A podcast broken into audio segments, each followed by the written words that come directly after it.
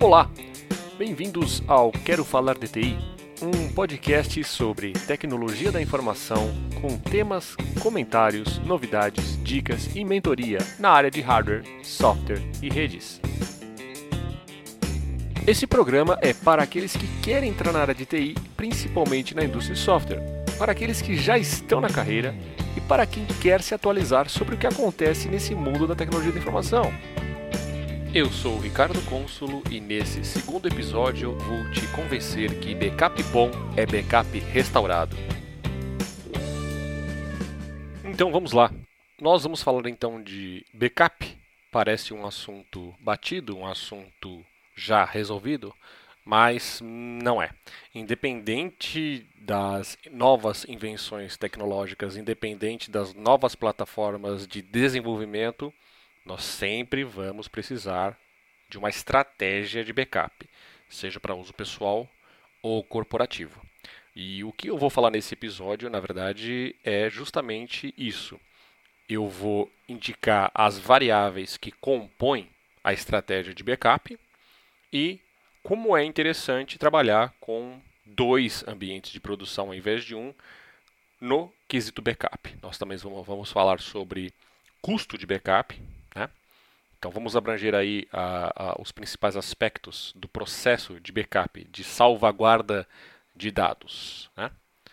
Então, independente se você está abordando isso no âmbito pessoal ou corporativo, a estratégia de backup ela é importante. Né? Então, imagina uma situação onde você acabou de entrar numa empresa e você é responsável por um determinado departamento. E nós sabemos que hoje toda empresa, independente do seu segmento, é uma empresa de tecnologia. Ela tem que ter processos definidos e conhecimentos de tecnologia dentro dela para poder operar hoje em dia em qualquer lugar do mundo. Independente se ela é uma indústria de sapato um comércio de roupa, um restaurante, o que for. Toda empresa gera informação digital, informação em meios digitais. E, obviamente, hoje com as redes e a internet, ela transmite e recebe essas informações. Aonde é que essas informações vão ficar guardadas? Então, vamos falar aí sobre mídias de backup você vai escolher a mídia de backup baseado na questão de velocidade de acesso.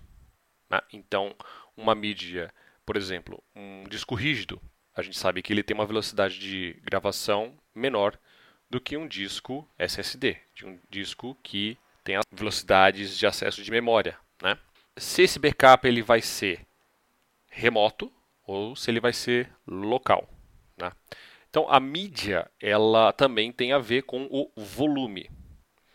Você vai escolher a mídia de backup baseado no volume de dados que você está gerando para suas aplicações, para os seus documentos, para os seus bancos de dados, os seus códigos-fontes e assim por diante. Né? Agora, essa mídia, ela tem que ser confiável, né?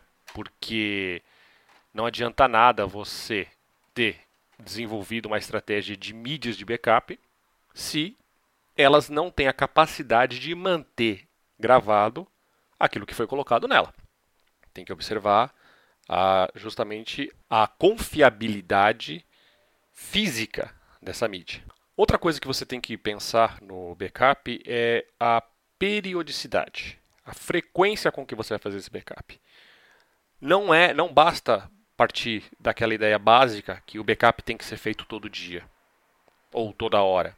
Você vai fazer o backup na hora que você puder fazer esse backup. Então, se você tem uma aplicação rodando 24/7, quando é que você vai fazer backup dos dados gerados por essa aplicação? Se você está num ambiente de escritório gerando documentos e planilhas e apresentações, é bem capaz que no final do turno, você tem aí um período de inatividade e você pode deixar programado um backup durante esse período de inatividade. Mas, de novo, a estratégia de backup.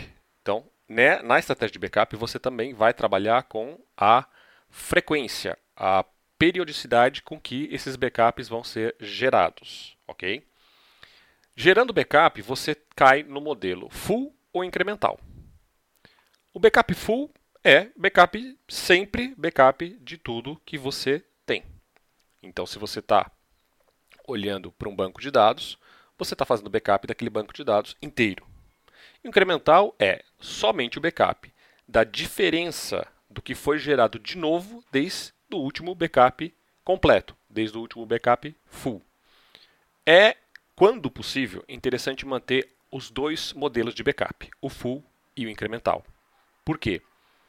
Primeiro que você vai gerar um backup completo, que vai te trazer uma segurança na hora de precisar desses dados. E o incremental ele vai ajudar na velocidade com que esse backup é feito, porque você vai, obviamente, fazer backup de, de uma quantidade menor, ou só daquela diferença do que foi feito o último. E você tem um ponto no tempo de restauração. Então você consegue, se você for solicitado para restaurar um backup de determinado dia, você recorre ao backup full mais próximo daquele dia e complementa com um incremental daquele dia. Então você tem exatamente aquele, aquele ponto no tempo.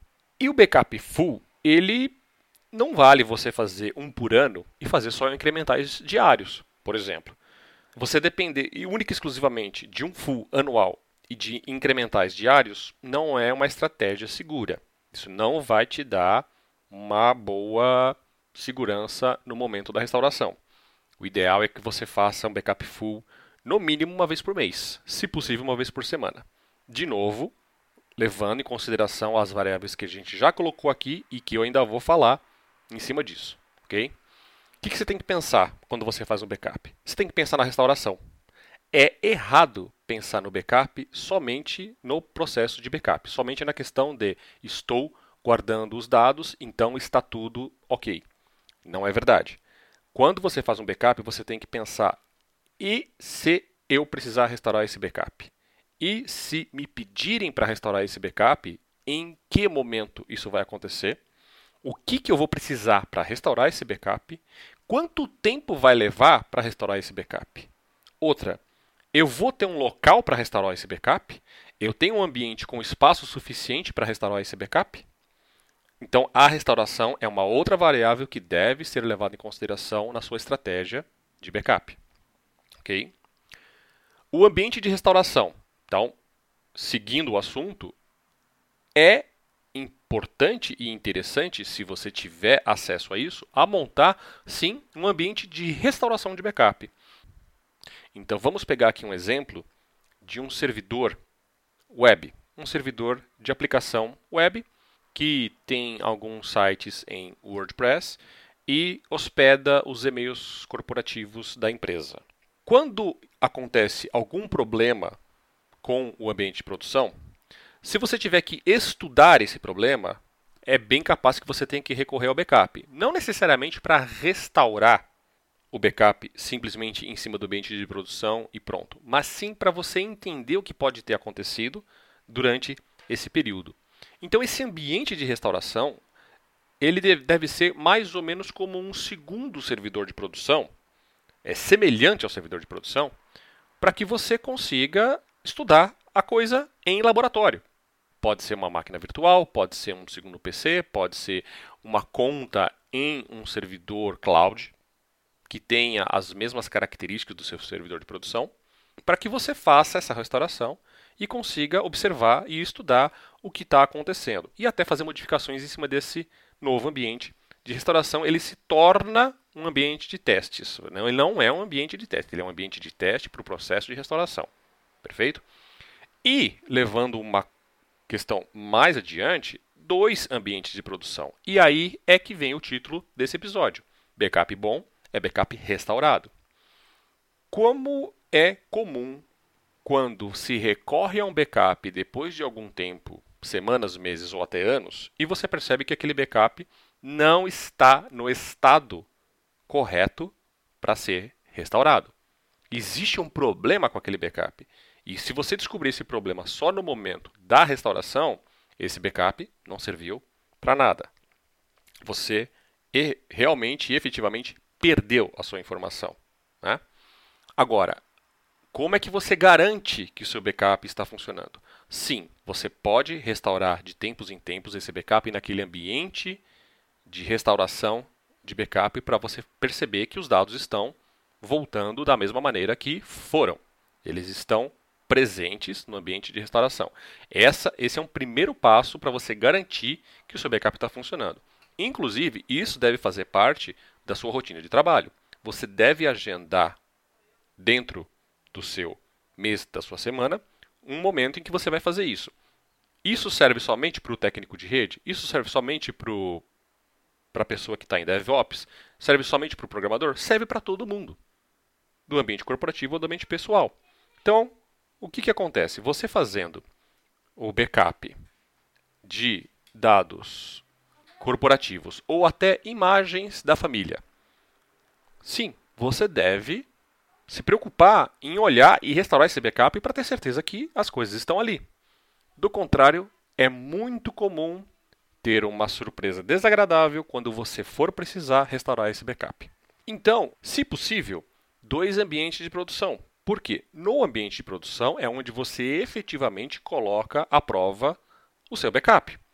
Se você tiver condições de, de uma semana para outra, de um mês para o outro, em determinado momento, desligar um servidor de produção e ligar um segundo servidor, que seria a restauração de backup do primeiro, é uma estratégia radical, é uma estratégia arriscada, mas é uma estratégia que garante que o seu backup realmente funciona. Se você tiver algum problema nesse momento, você tem um servidor de produção de backup que pode voltar a funcionar. Ou seja, você consegue descobrir que o seu backup não funcionou, você tem condições praticamente instantâneas de religar o primeiro servidor e observar com calma o que está acontecendo com o teu procedimento de backup, com as suas rotinas de backup, com os seus scripts de backup, certo? Uma coisa importante ressaltar aqui é que sincronizar não é fazer backup. Sincronização não é backup. Serviços de sincronização de arquivos na nuvem não é backup. O backup ele realmente é uma cópia no tempo daqueles dados. A sincronização é uma cópia distribuída em várias máquinas diferentes pela rede, pela internet. Claro, você pode usar uma segunda máquina que foi sincronizada como backup? Claro que pode. Mas, se você apagar um arquivo na primeira máquina, você sabe, ele vai ser apagado na segunda, na terceira, na quarta e assim por diante. Se uma pasta inteira for apagada numa, numa máquina que faz parte dessa rede de sincronismo, essa pasta vai desaparecer de todas as máquinas dessa rede. E isso não acontece no backup. Essa pasta está no backup. Então, uma coisa é você trabalhar com dados sincronizados, outra coisa é você fazer o backup. São, eles atendem necessidades diferentes. Sincronização não substitui backup, importante ressaltar. Uma outra coisa interessante é você ter um segundo dispositivo com o seu perfil. Então, por exemplo, se você usa um notebook para você trabalhar, seja a sua área de desenvolvimento de software, seja a sua área administrativa, não é muito difícil você acabar hoje com uma segunda máquina. De repente você tem uma segunda máquina em casa de algum familiar. Você acabou tendo um notebook corporativo, você mantém o seu notebook pessoal. Existe uma oportunidade de você adquirir uma nova máquina, mas você não tem interesse de vender a que você já tem. O que, que você deve fazer? Você deve, nessa segunda máquina, manter o mesmo perfil de usuário que você tem na primeira e, eventualmente, se logar nesse perfil de usuário. Então, hoje, os sistemas operacionais vão sincronizar o seu perfil de dados, eles vão sincronizar uh, os seus arquivos, e essa máquina você pode ligar eventualmente. Então, se ela está desligada, mesmo que ela tenha o sincronismo de dados, ela está, entre aspas, protegida desse sistema. Então, se na primeira máquina, na máquina que você usa para trabalhar, você apagou uma pasta inteira e essa pasta está sincronizada, o que você vai fazer na segunda máquina? Você vai ligar ela offline. Porque no momento anterior você já ligou ela, esses arquivos já foram sincronizados, e quando você ligar, ela não estará conectada à rede e não vai apagar essa pasta que você apagou por erro, por descuido. É uma ideia interessante você manter um seu perfil de usuário em um segundo dispositivo. E o que é importante ressaltar e que vai justificar tudo isso que eu falei, de você ter um ambiente de restauração, de você talvez ter dois ambientes de produção, é o custo do backup. Sim, a gente tem que saber quanto custa fazer o backup. O backup não é de graça. E até para saber quando a gente não vale fazer o backup. Tem, não é simplesmente porque backup é uma boa ideia e é uma coisa importante que a gente é obrigado a fazer.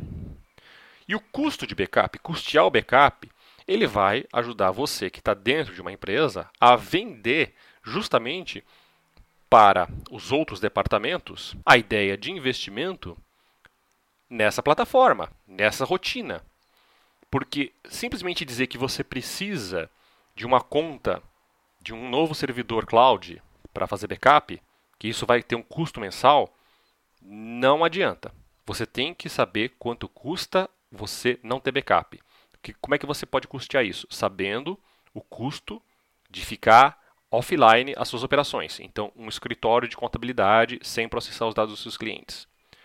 Uma empresa de desenvolvimento de software que não tem mais acesso ao seu repositório de código. Que tipo de problema isso vai trazer para o trabalho? Que tipo de prejuízo isso vai dar. E aí é um ponto que você consegue justificar o investimento em backup. É um ponto que você consegue realmente entender que backup é importante e talvez seja até interessante ter uma equipe ou uma pessoa dedicada a essa estratégia, dedicada a o backup. E sabendo quanto custa ficar sem determinada informação, você também vai saber se vale a pena fazer o backup daquilo. Porque fazer backup tem custo. O que, que vai ser colocado no backup? De repente você tem uma aplicação que ela mesma gera uma estrutura de banco de dados e os dados vêm de um outro lugar. E não vale a pena você fazer backup desse banco de dados. Você tem de repente uma pasta cheia de planilhas, que essas planilhas elas vêm de fornecedores, elas vêm de colaboradores e elas estão também nos anexos dos e-mails. Então, talvez não valha a pena você fazer um backup dessa pasta, porque tudo que está nessa pasta também está nos e-mails. Então é uma pasta que tem um processo de restauração fácil. E ela não, talvez não tenha uma importância grande de estar naquela estrutura naquele momento. Tudo isso deve ser levado em consideração para você montar a sua estratégia de backup e realmente tirar o benefício dessa tecnologia. Que backup é uma tecnologia que tem que ser levada muito a sério sempre, ok? Gente, espero que essas dicas tenham sido válidas, que sejam de bom proveito na sua vida pessoal e profissional. A gente fica por aqui e até o próximo episódio. Um abraço. Esse foi o segundo episódio do Quero Falar DTI. Para entrar em contato comigo, mande uma mensagem para @rdconsulo. Um grande abraço. Esse podcast foi oferecido, gravado editado e publicado pela R36 Software. Materialize sua visão de negócios.